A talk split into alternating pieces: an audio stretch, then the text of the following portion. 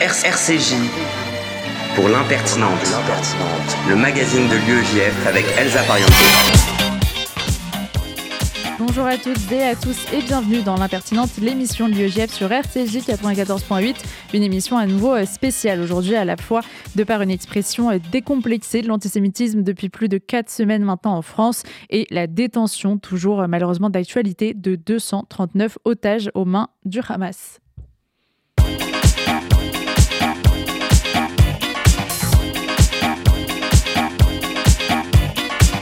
Au sommaire ce midi, un échange avec Mathias Vichra, directeur de Sciences Po, et Daniel Mouchard, président de l'université euh, Sorbonne Nouvelle, sur les tensions et l'antisémitisme dans l'enseignement euh, supérieur, d'autant plus vif depuis euh, près d'un mois maintenant.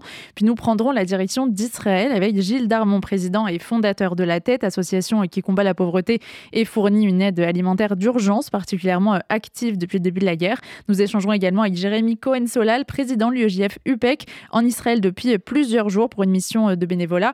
Puis ce sera euh, Ruben, Ruben euh, secrétaire général de l'UEJF, qui nous parlera de Coexist et de la Convention nationale de l'UEJF à venir.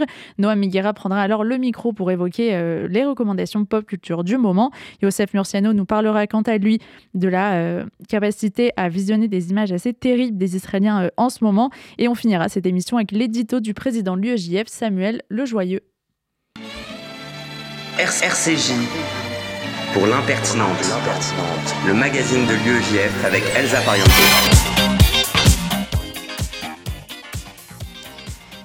Et nous sommes tout de suite en ligne avec Mathias Vichra, directeur de Sciences Po. Bonjour. Bonjour. Mathias Vichra, quel bilan dressez-vous euh, dans un premier temps de la montée de l'antisémitisme à Sciences Po et comment euh, ça s'est traduit concrètement? Quelles mesures ont été prises aussi? Bah, en fait, on a été euh, face euh, à Sciences Po à la situation géopolitique euh, générale et face évidemment aux attaques terroristes du, du, Hamas, puisqu'on a eu la peine, la tristesse et la souffrance de toutes les communautés de Sciences Po d'apprendre le décès d'un de nos anciens étudiants euh, qui avait été en échange en 2022 chez nous, Amri Ram. Et donc, euh, j'ai souhaité d'abord, euh, dès le lundi, on avait une conversation avec Samuel Le Joyeux dès, dès, le dimanche, j'ai souhaité dès le lundi pouvoir rendre un hommage à notre étudiant à travers un message sans ambiguïté, y compris sur les termes qui avaient été utilisés, et un hommage qui a été rendu le vendredi suivant. Et pour le reste, euh, nous faisons des conférences parce que nous sommes une université, on n'est pas un gouvernement, une organisation internationale. Nous avons des, conférences qui sont organisées avec euh, des chercheurs euh, pour décrypter la situation. en ce qui concerne les discriminations et les, propos antisémites ou les propos racistes ou de discrimination qui pourraient se tenir, on a une logique très implacable avec par ailleurs un dispositif dédié lutte contre les discriminations et donc euh, tout propos euh, fera l'objet euh, d'une sanction ou fera l'objet d'une saisine de, des instances des instances idoines parce que c'est inacceptable évidemment qu'il puisse y avoir ce type de propos dans une université mais il n'y a pas à Sciences Po une situation particulièrement inquiétante qui peut être constatée contrairement à d'autres pays ou d'autres universités où il peut y avoir des, des propos des propos plus forts qu'à Sciences Po. Vous avez euh, évoqué Omri Ram, cet étudiant israélien qui était donc euh, en échange à Sciences Po l'année dernière, qui fait partie des victimes israéliennes du 7 octobre. Qu'est-ce qui fait que des étudiants ont pu se sentir euh, en droit à un moment donné de recouvrir des affiches lui rendant hommage par des affiches annonçant une manifestation pro-palestinienne? Écoutez, moi, je me fais le porte-parole de aucun de ce type d'étudiants. mon rôle de directeur de, de Sciences Po, c'est de faire en sorte qu'il y ait une, une, une forme de, à la fois d'apaisement euh, et en même temps euh, de bien rappeler les lignes rouges qui ne peuvent être franchies euh, au regard de la loi, au regard euh, euh, du vivre ensemble dans une communauté étudiante diverse. Je rappelle qu'à Sciences Po, il y a 50% d'étudiants internationaux, 150 nationalités, et donc qu'il y ait des débats, c'est sain au sein d'une université. Après, moi, je suis très clair sur les lignes qui ne peuvent être franchies et sur les propos qui peuvent être tenus. Euh, voilà, donc ça, je ne peux pas vous dire plus que cela, mais en tout cas, euh, nous sommes très vigilants et je, je rappelle que moi, j'ai pris la parole euh, dès, dès, dès, lundi, à la fois auprès des communautés de Sciences Po, dès le lundi 9 octobre, à la fois auprès des communautés de Sciences Po, mais aussi à l'extérieur, puisque sur nos réseaux sociaux, j'ai eu un message très clair qui a fait l'objet de certaines discussions, voire de polémiques. Mais en tout cas, notre collaboration avec l'UEJF et avec toutes les associations et tous les, étudiants qui s'intéressent et qui s'inquiètent des répercussions au sein de notre université comme plus largement, évidemment, moi j'entretiens un, un dialogue très, très nourri avec elle. Euh, il y a des étudiants qui ont parfois euh, cessé d'aller en cours après euh, des propos et ou comportements antisémites. Je ne sais pas si c'est le cas à Sciences Po, vous nous le direz, mais est-ce que dans l'absolu, c'est à ces élèves d'une certaine façon de renoncer à leurs cours le temps que ça se tasse, entre guillemets? Est-ce que c'est quelque chose qui est encouragé? Évidemment que non. Évidemment que non. Nous, on est d'abord, on est en lien, je le disais, à la fois avec l'UEJF qui nous fait remonter des choses qui pourraient arriver ou des craintes qui pourraient voir chez certains étudiants ou chez, certaines étudiantes, euh, il est impensable qu'un étudiant un étudiant n'aille pas en cours euh, du fait euh, d'une peur particulière. Si cela existe, moi je souhaite être averti très rapidement. Je sais qu'il y a pu y avoir parfois des, craintes qui nous ont été remontées. les directions de campus où les directions de la scolarité à Sciences Po sont immédiatement en contact avec les étudiants concernés. Il est impensable qu'un étudiant ne vienne pas en cours parce qu'il se sent euh, menacé ou parce qu'il sent qu'il euh, y a des tensions qui exister autour de sa personne. Ça, moi, je le refuse catégoriquement et je serais de la plus grande sévérité si des, si des cas euh, comme celui-ci euh, arrivaient. Mais encore une fois, on a un très bon euh, lien et un très bon contact à la fois avec l'UEJF Sciences Po, avec l'UEJF au niveau national.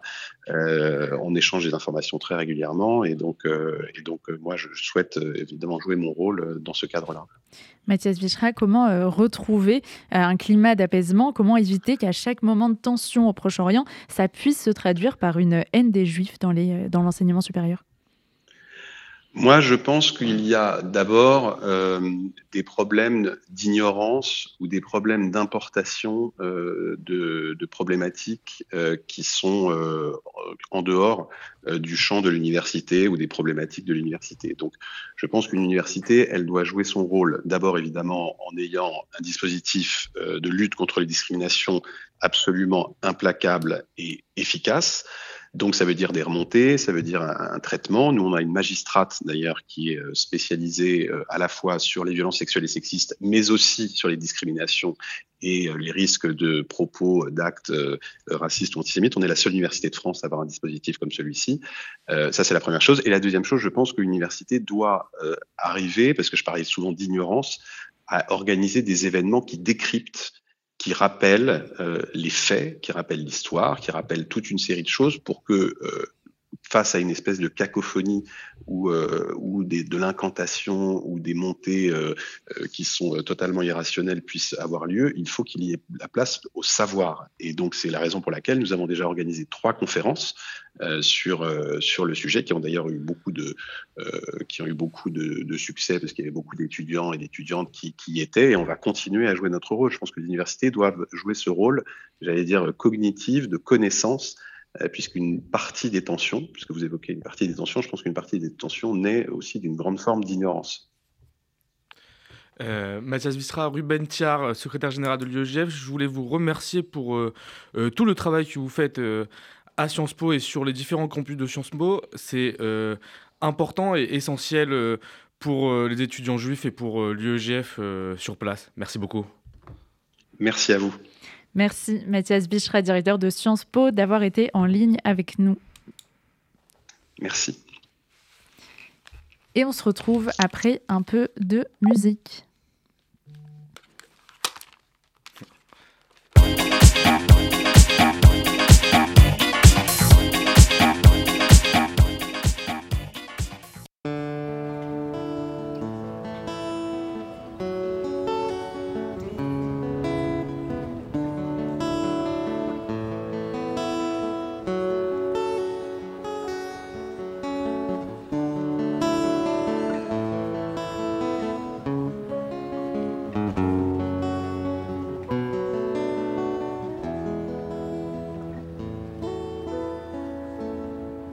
איפה ישנם עוד אנשים כמו האיש ההוא אשר היה כערבות הבוכיות?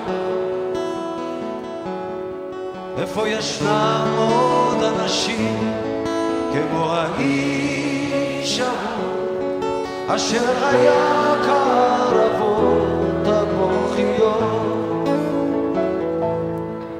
המוחיות למרגלות הנולד ליד הנחל בחורף שם בין ערבות מוחיות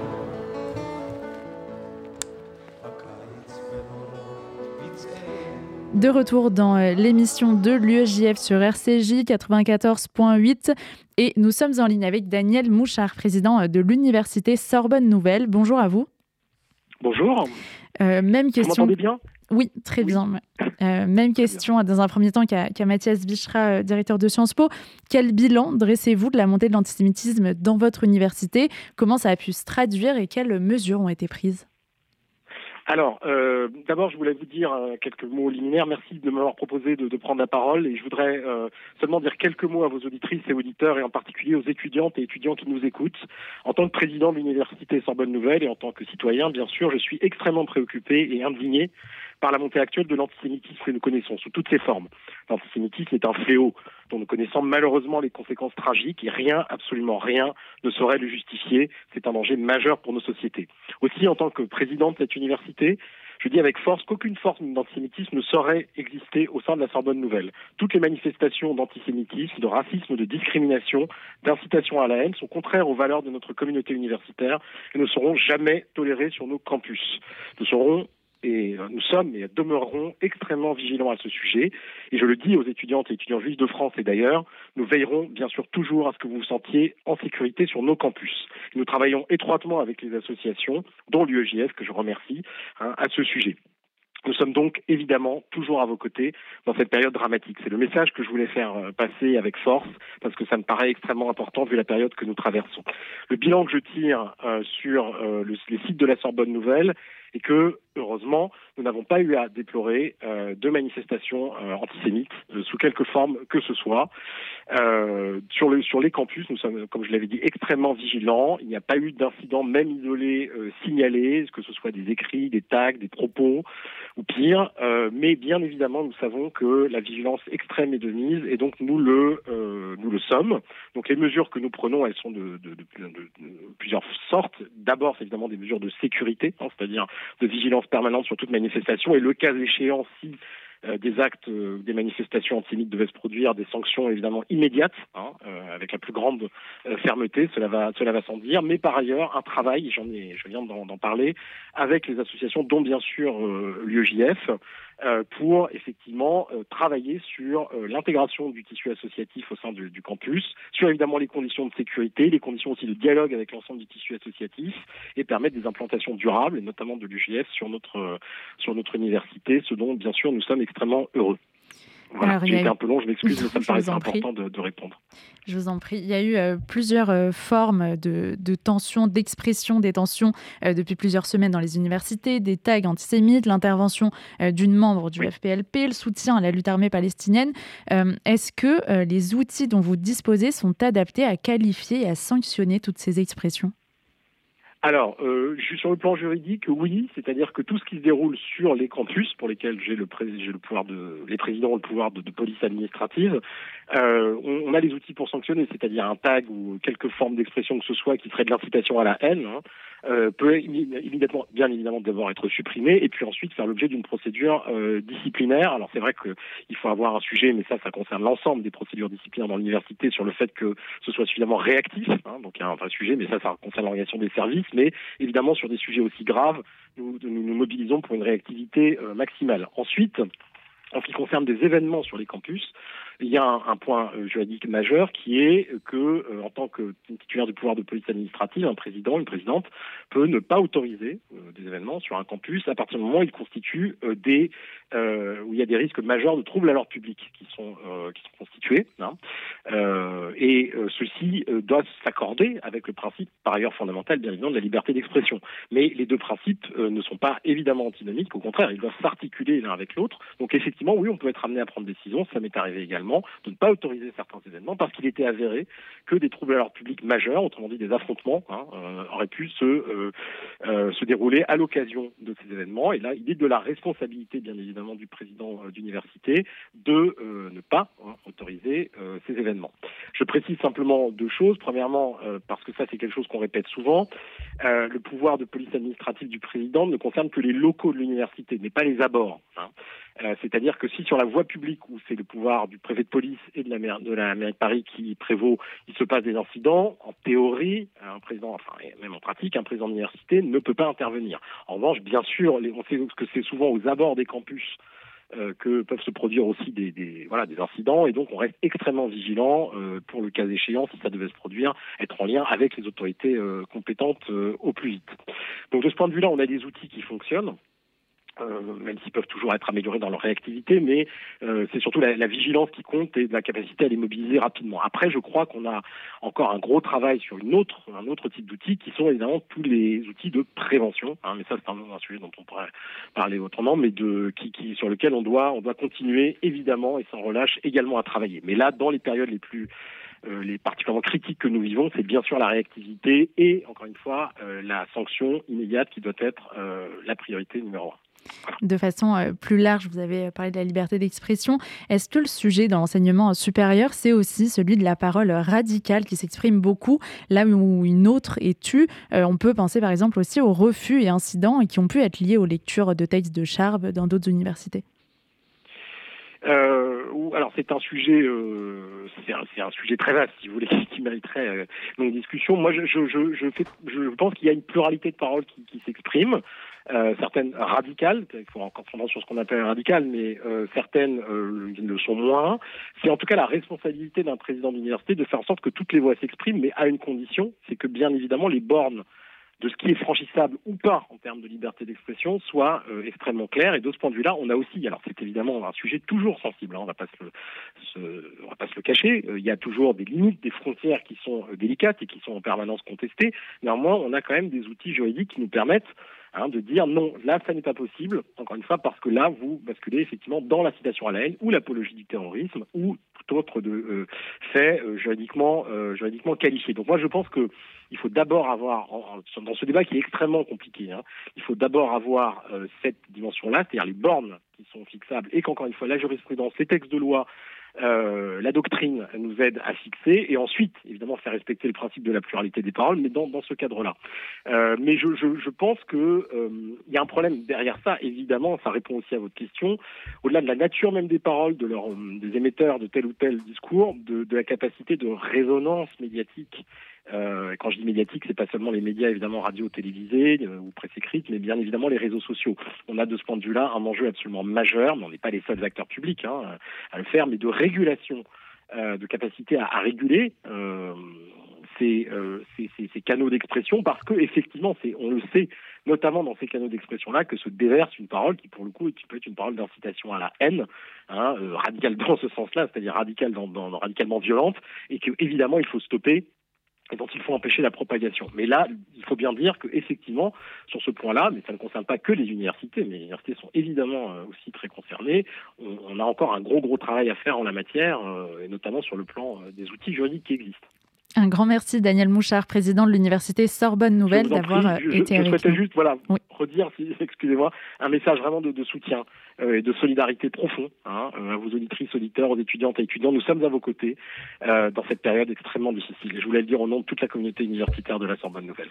Merci à vous pour ce message. Je vous remercie beaucoup. À, au revoir. Au revoir. Nous sommes à présent euh, en direct d'Israël avec euh, Gilles Darmon, président et cofondateur de l'association euh, La Tête. Bonjour. Bonjour. Quels sont les besoins auxquels vous répondez en ce moment quotidiennement, près d'un mois après l'attaque du Hamas contre Israël? Écoutez, l'objectif que c'est que, c'est fixé l'organisation La Tête, je m'excuse parce que j'ai un, un feedback, donc je ne sais pas si on m'entend bien. On vous entend bien. Euh, si vous pouvez me le confirmer, ok. L'objectif qu'on s'est fixé depuis le, le, premier jour de la guerre, en fait, ça a été de répondre aux besoins de première nécessité des populations qui ont été les plus atteintes par, euh, par l'attaque du Hamas. Et si je dois définir ça en, en termes de cercle, le cercle prioritaire et le, le premier cercle d'intervention de la tête, c'est bien évidemment les populations déplacées, que ce soit de euh, la frontière nord du pays euh, autour du Liban ou que ce soit euh, les localités qui ont été évacuées autour de la bande de Gaza. c'est 250 000 personnes qui ont été relogées ou déplacées à l'intérieur même du pays. C'est pour l'instant notre cible principale d'aide. Si on élargit dans un deuxième siècle notre scope d'activité, on est bien sûr aux côtés à la fois des rescapés de la Shoah, mais des personnes âgées qui, pour des raisons de mobilité, de, de sécurité, etc., euh, n'ont pas accès à des sources euh, soit de denrées alimentaires, soit de produits d'hygiène, eh bien, c'est euh, également notre responsabilité de, pouvoir répondre à ces besoins à leur domicile, là où ils se trouvent. Le troisième cercle aujourd'hui, c'est de donner une réponse aux enfants qui euh, sont sortis du, euh, du, cadre scolaire dans lequel ils se trouvaient dans leur village d'origine et qui aujourd'hui euh, ont rejoint des écoles soit temporaires, soit des classes ouvertes spécialement pour eux. Je pense, notamment aux enfants déplacés de Sderot qui se retrouvent aujourd'hui principalement à Eilat ou à Tel Aviv. Et là aussi, notre scope d'intervention, c'est de pouvoir distribuer à peu près 15 000 kits scolaire, je veux dire euh, cartable, trousse, euh, brochure, à ces enfants dans le système éducatif dans lequel ils se trouvent, de façon à ce que leur nouvelle rentrée scolaire, si je puis m'exprimer ainsi, se passe le, mieux possible et que finalement nous puissions garder un semblant de normalité dans cette anormalité le plus stable possible, particulièrement pour les enfants justement dans cette situation euh, anormale. Est-ce que beaucoup de vos salariés, de vos bénévoles ont été euh, mobilisés par l'armée? Et ce qui fait aussi écho à la mobilisation euh, des militants de l'UEJF Vous m'entendez? Allô, allô? Oui, Gilles Darmon, vous m'entendez?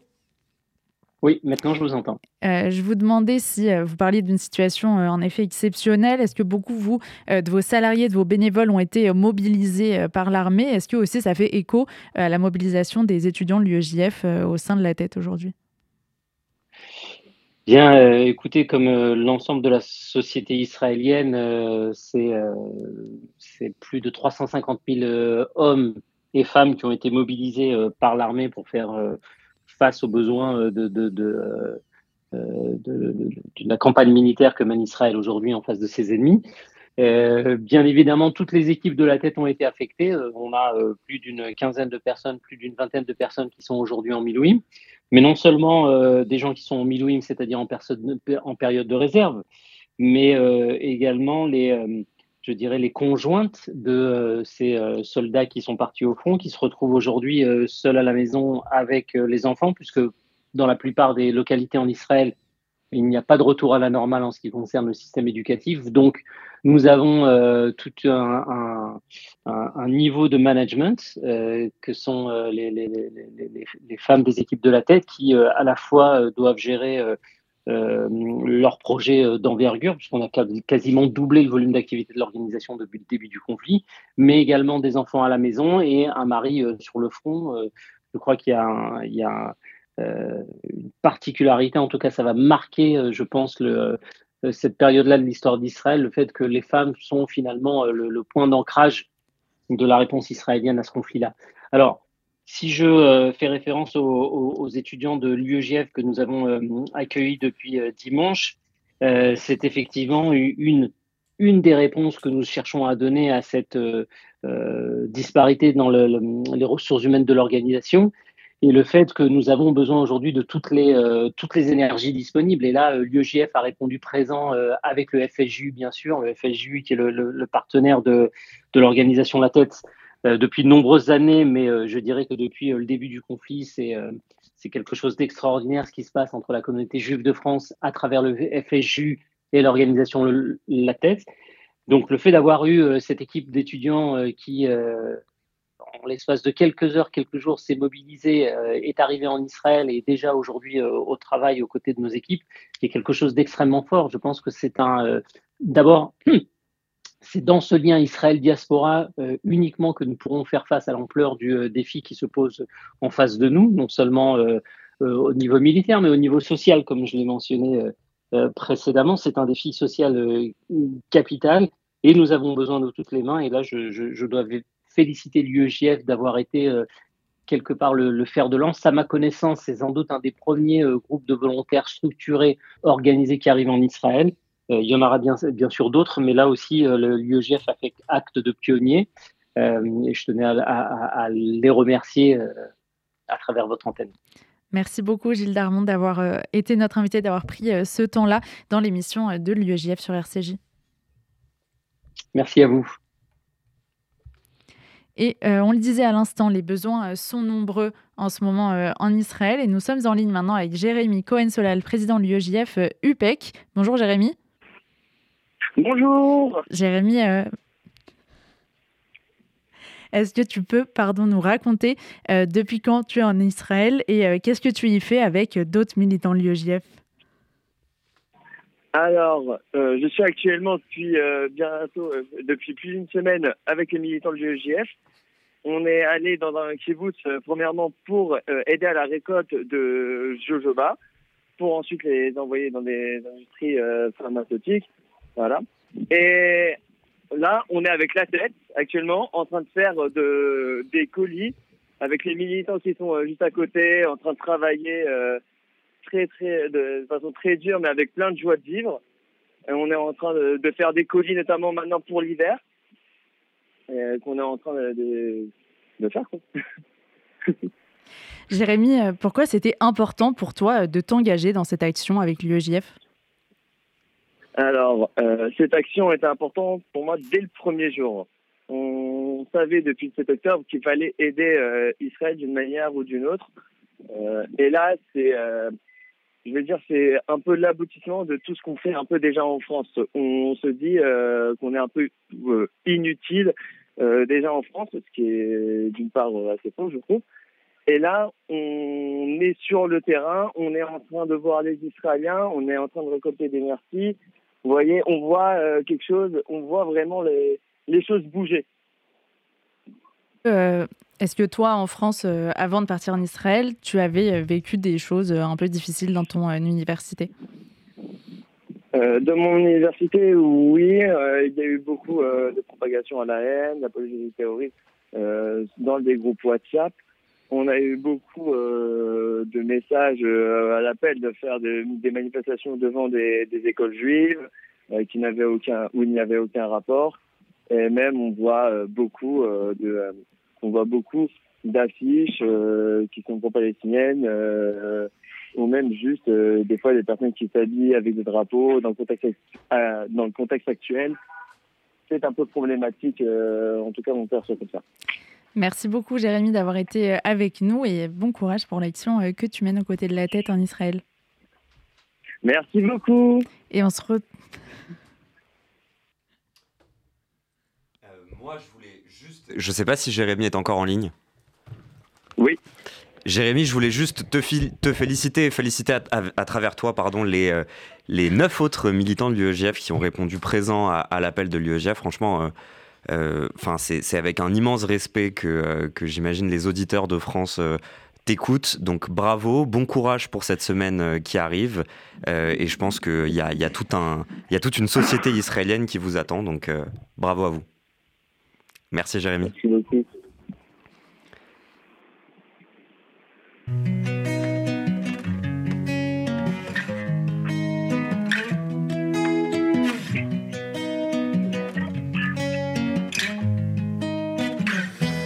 עוד אח אחד ירד אל הקבר, וממה בוכה היא בצעקות שבר. עוד אח אחד ירד אל הקבר, את זעקות אבא שומעים מכל עבר. בן אדם למה זה לבך כמו קרח? חיים נהנה אתה להיות לרוצח, אוזניים השומעות איומים מפיך, מדוע תדבר כך אני אחיך? כל צד טוען שרק אצלו האמת ובכל יום שעובר חף מפשע מת. הורג אנשים לא אכפת לך כלל. לראות בבני אדם איך אתה מסוגל אמא כואבת ועוד ילד יתום והמדרכה שוב בצבע אדום. החיים חשובים הם ובעלי ערך. רצח והרג זו איננה הדרך. עוד אח אחד ירד אל הקבר וממה בוכה היא בצעקות שבר. עוד אח אחד ירד אל הקבר את זעקות אבא שומעים מכל עבר. ילד, מה קורה לך? איך השתגעת? באיזה מצב, אחי, תראה, הגעת? לא מעניין אותך, הכל כבר מותר. בעיניים שלך מבט אפל וקר. תחשוב על העתיד ועל יום המחר. לנסות ולשנות, אף פעם לא מאוחר. כל עם ישראל די לכל האלימות. לא רוצה לראות עוד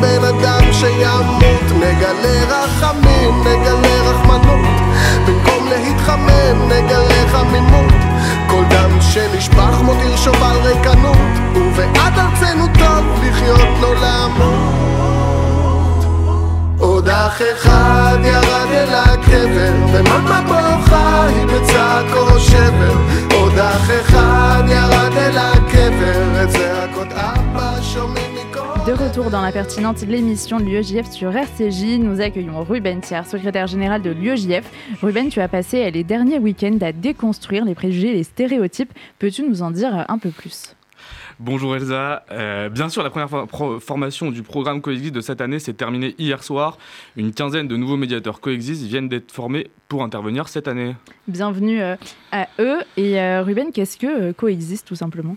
Alors, Coexist, c'est un programme de lutte contre les préjugés racistes et antisémites en milieu scolaire, basé sur la déconstruction des préjugés et stéréotypes. C'est un programme préventif et gratuit, créé en 2004 par l'UEGF, SOS Racisme et la FAGE, la Fédération d'Action Générale Étudiante.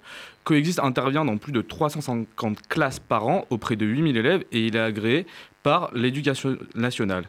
Mais Elsa, il faut savoir une chose, c'est un défi dans ce contexte de rassembler du monde de toutes confessions, milieux sociaux et militants pour un projet de lutte contre les préjugés à l'heure où les préjugés envers les juifs et les tensions sociales sont si prédominantes. C'est un pari audacieux mais réussi. Merci beaucoup euh, pour ces explications, Ruben. Et si je te dis sinon euh, Vieux-Port, Quartier-Nord et le Prado, qu'est-ce que tu me réponds? Moi, je te réponds Joule. Et oui, ma gâtée. On continue avec les Calanques et le Vélodrome. Ce n'est pas la capitale, c'est Marseille bébé. Annonce spéciale à tous les étudiants, préparez-vous à vivre une expérience inoubliable du 17 au 19 novembre lors de la convention nationale de l'UEJF à Marseille, la magnifique cité phocéenne baignée de soleil, Inch'Allah. Cette année, malgré les défis et les conflits en Israël, c'est le moment de se retrouver. La Convention nationale 2023 offre une opportunité unique de rassembler plus de 300 étudiants juifs venus de tous les coins de la France dans un esprit militant. Nous tenons à vous assurer que toutes les mesures de sécurité nécessaires ont été prises, et j'ai même demandé à ma grand-mère d'allumer la bougie de Chaim Picto, on sait jamais. Au programme, un Shabbat avec plus de 300 personnes, des invités de prestige, une soirée de gala incroyable et inoubliable, des visites de lieux emblématiques de Marseille et bien d'autres surprises encore. N'attendez plus, réservez votre place dès maintenant en suivant le lien disponible dans la bio Instagram de l'UEJF. Pour plus d'informations, n'hésitez pas à contacter Di- Dina Sebaoun de la section de l'UEGF Marseille ou Samuel Louzon, secrétaire national de l'UEGF. Alors préparez-vous à vous retrouver, à danser, à rire et à créer de- des souvenirs mémorables à la Convention nationale à Marseille, avec un bureau de Marseille au taquet qui vous attend les bras ouverts. À très bientôt à tous. Elsa, à très vite et que l'aventure continue. Merci beaucoup, Ruben.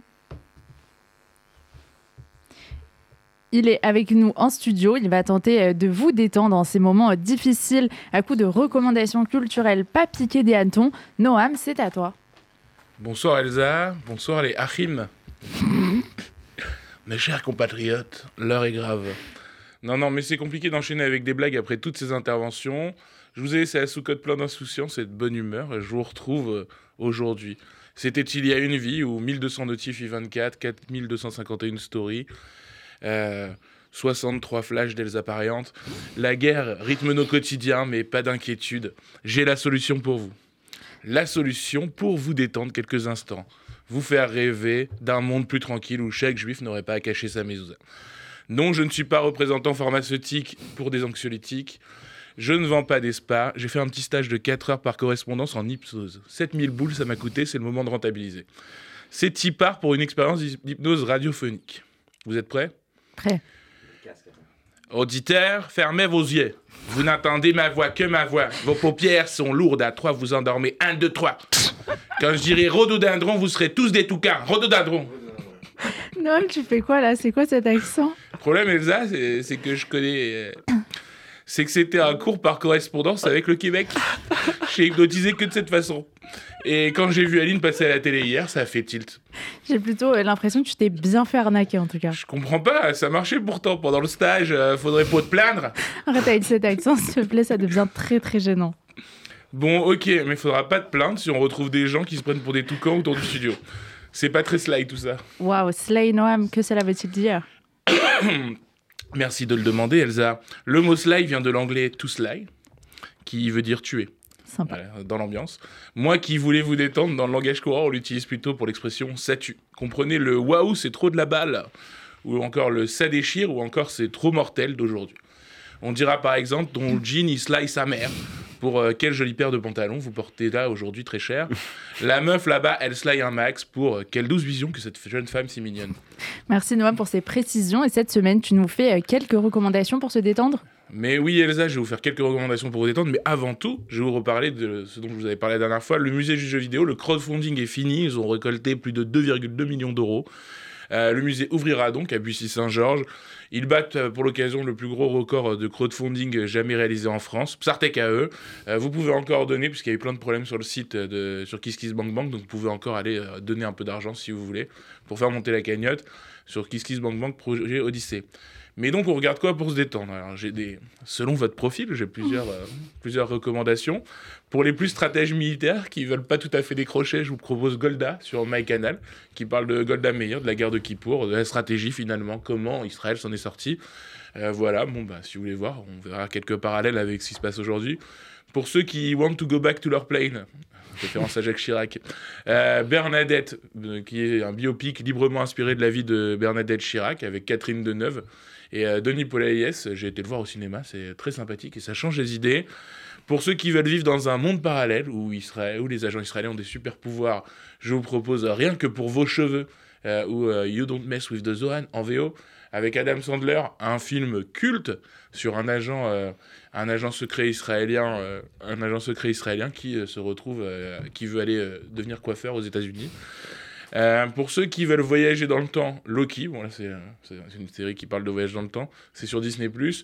Pour ceux qui veulent juste rire et voir Gérard Darmon, il y a LOL qui ressort en ce moment sur Amazon Prime, qui a un spin-off avec les deux premières saisons de qui ressort euh, sur Kick Ressort. Donc là, il faut pas rire et pas crier, puisque ça va faire peur enfin, aux, aux gens qui sont dedans, pas aux téléspectateurs.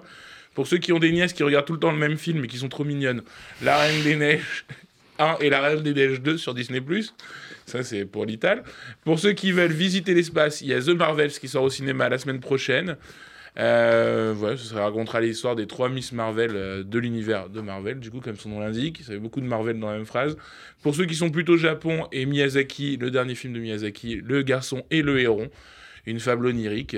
Euh, très beau dessin animé aussi à regarder au cinéma et qui est sorti la semaine dernière. Et pour ceux enfin qui veulent apprendre l'autodéfense, qui veulent savoir se défendre en société, Cobra Kai, parce que Cobra Kai never die. Voilà, sur ces recommandations, j'espère que ça vous changera les idées. Et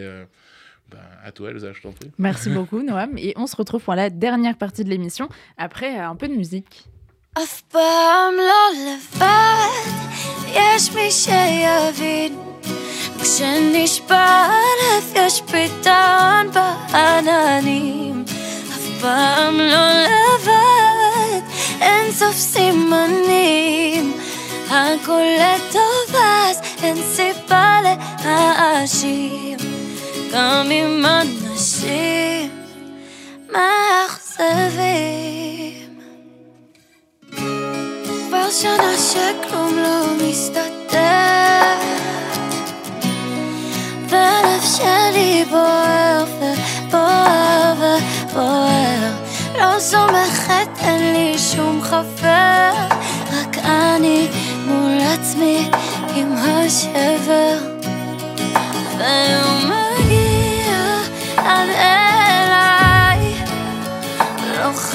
siebie, ile oznaj, a w pam lolewam.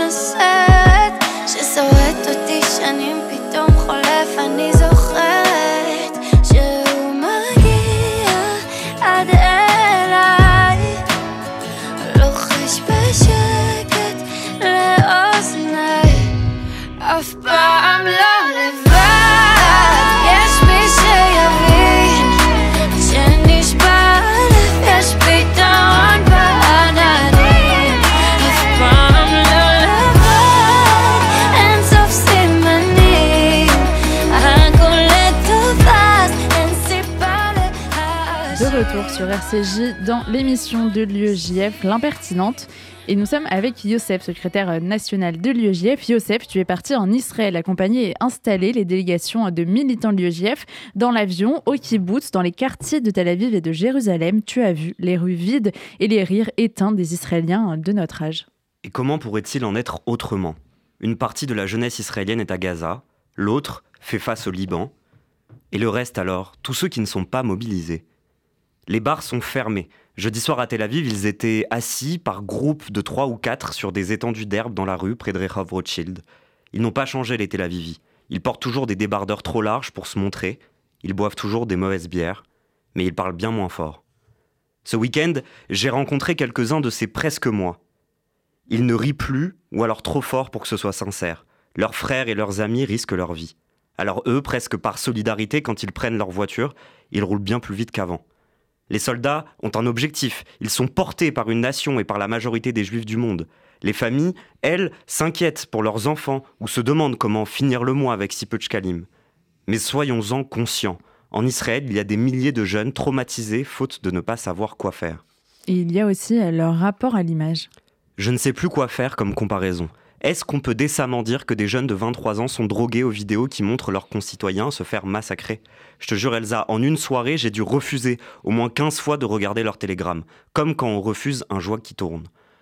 Le toit, le temps, pardon, que je passe sur Instagram à regarder des vidéos de Loulou Kitchen faire de la chouchouka, eux, ils le dépensent à regarder en boucle les vidéos du festival de Nova. Demain, ça fera un mois. 4 semaines, 30 jours qu'ils regardent un pogrom en rediffusion constante sur des petits écrans. 30 jours qu'ils sont branchés sur les chaînes Telegram des terroristes eux-mêmes. Et ils se demandent l'un l'autre. Et toi, tu l'as vu, celle où ils enlèvent un khayal sur une mobilette? En France aussi, on peut se perdre dans cette marée de, de preuves à disposition. Est-ce que cette drogue, elle est due à quelque chose et à quoi? Pendant mon voyage, j'avais avec moi un court texte de Marcel Cohen sur la scène intérieure. Des magnifiques portraits des membres de sa famille disparus à Auschwitz des feuillets très courts, descriptifs, où, souvenirs en italique se mêlent à l'enquête d'une vie. La sobriété, les mots acérés, la description naturaliste, des photos et des objets comme cette gourmette offerte à la naissance de sa sœur à laquelle on a fait un nœud parce que trop grande pour le poignet du nourrisson. Purgés de pathos, ces portraits n'en sont que plus forts. Ils sont l'exemple de ce que nous, juifs, nous savons faire. Un travail de la mémoire, un effort presque physique où le souvenir et les faits s'épousent pour calmer l'angoisse un long parcours guidé par le temps qui passe et qui incarne le deuil effectué, la mort enfin digérée. Ce travail-là, voilà ce à quoi la jeunesse juive d'Israël et du monde n'a pas le droit. À l'heure de ce pogrom moderne, le rapprochement avec la mémoire de la Shoah est évident. Faire son deuil, plus tard. Se souvenir, interdit. Il faut s'occuper de la guerre, de lutter contre l'antisémitisme dans les universités, de gérer la crise financière terrible qui va frapper Israël, de dire à ma sœur de faire attention dans le métro. On y chante Nique les Juifs sur sa ligne. Voilà selon moi pourquoi on regarde les 1400 du 7 octobre mourir encore et encore, parce qu'on n'a pas fait notre deuil. 30 jours après, tous ne sont, ne sont même pas encore enterrés. Alors nous sommes tous bloqués au stade du Tu as vu ce qui s'est passé? Demain nous serons le 7 novembre, un mois, les Shloshim. Après les 7 jours, c'est le deuxième étape du deuil juif. Demain, pensons à la vie de tous ceux qui l'ont perdu plutôt que de se piquer à leur mort. Ces Shloshim, je ne veux pas qu'on nous les vole. Merci beaucoup, Youssef. Et on enchaîne tout de suite avec l'édito du président de l'UEJF, Samuel Lejoyeux. Avoir peur ou agir. Depuis le 7 octobre dernier, la France et le monde connaissent la plus grande vague d'antisémitisme depuis celle qui a suivi la seconde intifada. Les campus américains aux aéroports russes, en passant par les rues londoniennes, berlinoises et évidemment parisiennes, l'antisémitisme se déchaîne à une fréquence et avec une violence incroyable.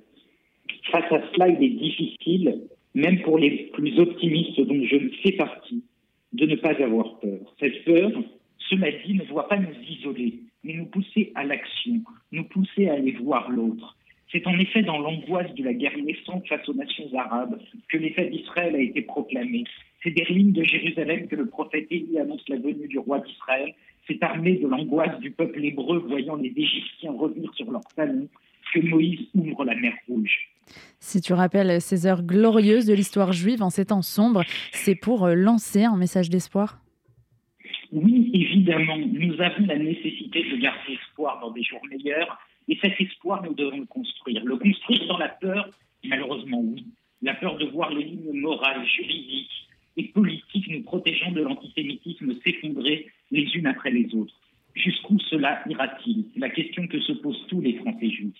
La peur de perdre ses amis, d'être isolé, de se sentir seul face à ce manque de fraternité et de prise de conscience du danger réel de l'antisémitisme. La peur de voir la nation française, ses valeurs républicaines comme les valeurs démocratiques des grands pays occidentaux être mises en péril par cette poussée incompréhensible de l'antisémitisme. La peur pour la société israélienne attaquée dans sa chair et face au défi impossible de détruire une organisation terroriste qui se protège derrière sa propre population. La peur pour les civils, israéliens comme palestiniens, qui sont des victimes innocentes de la violence terroriste et de la guerre. Cette peur, nous la combattons aussi par l'action.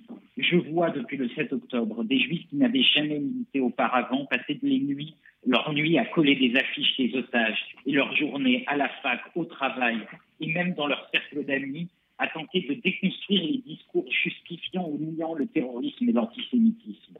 Je vois des victoires également, des universités qui communiquent sur les agressions antisémites dans leur campus, entendus euh, tout à l'heure et je remercie Mathias Bichra et Daniel Mouchard. Des jeunes de quartiers populaires avec lesquels nous construisons des projets de médiation interculturelle depuis des années qui se mobilisent pour une soirée d'appel à la libération des otages. C'était celle à la victoire. Une classe politique qui, à l'exception de ces extrêmes, tient un discours de raison. Nous ne savons pas à quels nouveaux défis nous devrons faire face dans les prochaines semaines.